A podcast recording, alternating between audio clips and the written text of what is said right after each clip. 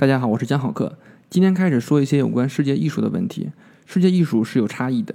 我们今天所讲的意思实际上是希腊语，用希腊的艺术为根本核心标准的一种艺术。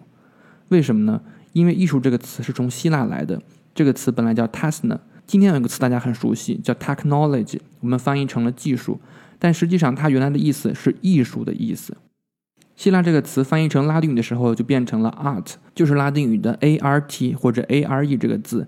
相当于希腊语的 tesna，这是一个词根。那么后来这个词呢，通过拉丁语就变成了法语，因为法语是拉丁语系的。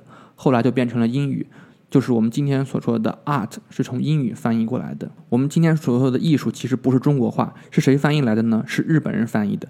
日本人当时翻译的时候呢，他其实已经不是 art 了，也不是 tasna 的意思了，他已经换了一个词，有一个法文词叫做 b o n z a b o n 就是好的意思。art 就是艺术的意思，法语单词后面这个 t 就是不发音的，它就变成了 bonza。bonza 这个词呢，翻译成英文叫做 fine arts，所以我们中国就翻译成了美术，也是从日本来的。艺术和美术都是日本用汉字翻成了法文和英文的意思，然后把它转进口到中国，这就是我们今天所说的艺术这个词。大家一听以后呢，我们就处在一个比较尴尬的情况。中国今天的文化说要复兴，一说话说的就是日本人翻译的外语。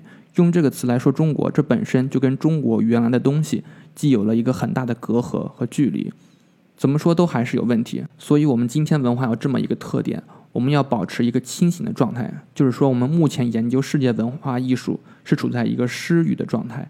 要了解清楚艺术，就必须了解清楚这个词。我们一说话就是用中文在说外国话，而外国的词源我们未必清楚，所以说出来的就不是能够太充分的表达我们的意思和充分的勾起。我们跟传统之间的渊源上的关联，所以这个情况就要改变。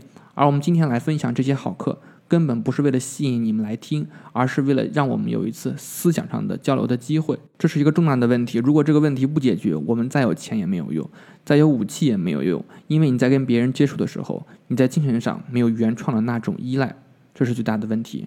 这个是它的词源，在词源之外呢，我们有一个附着。就是什么东西呢？我们就把它当成艺术。刚才我们说美术这个词叫 bonza，英文翻译成叫 fine arts，中国翻译成美术。然后我们就知道美术就是画画、雕塑、建筑和工艺品、古董，这些都是美术。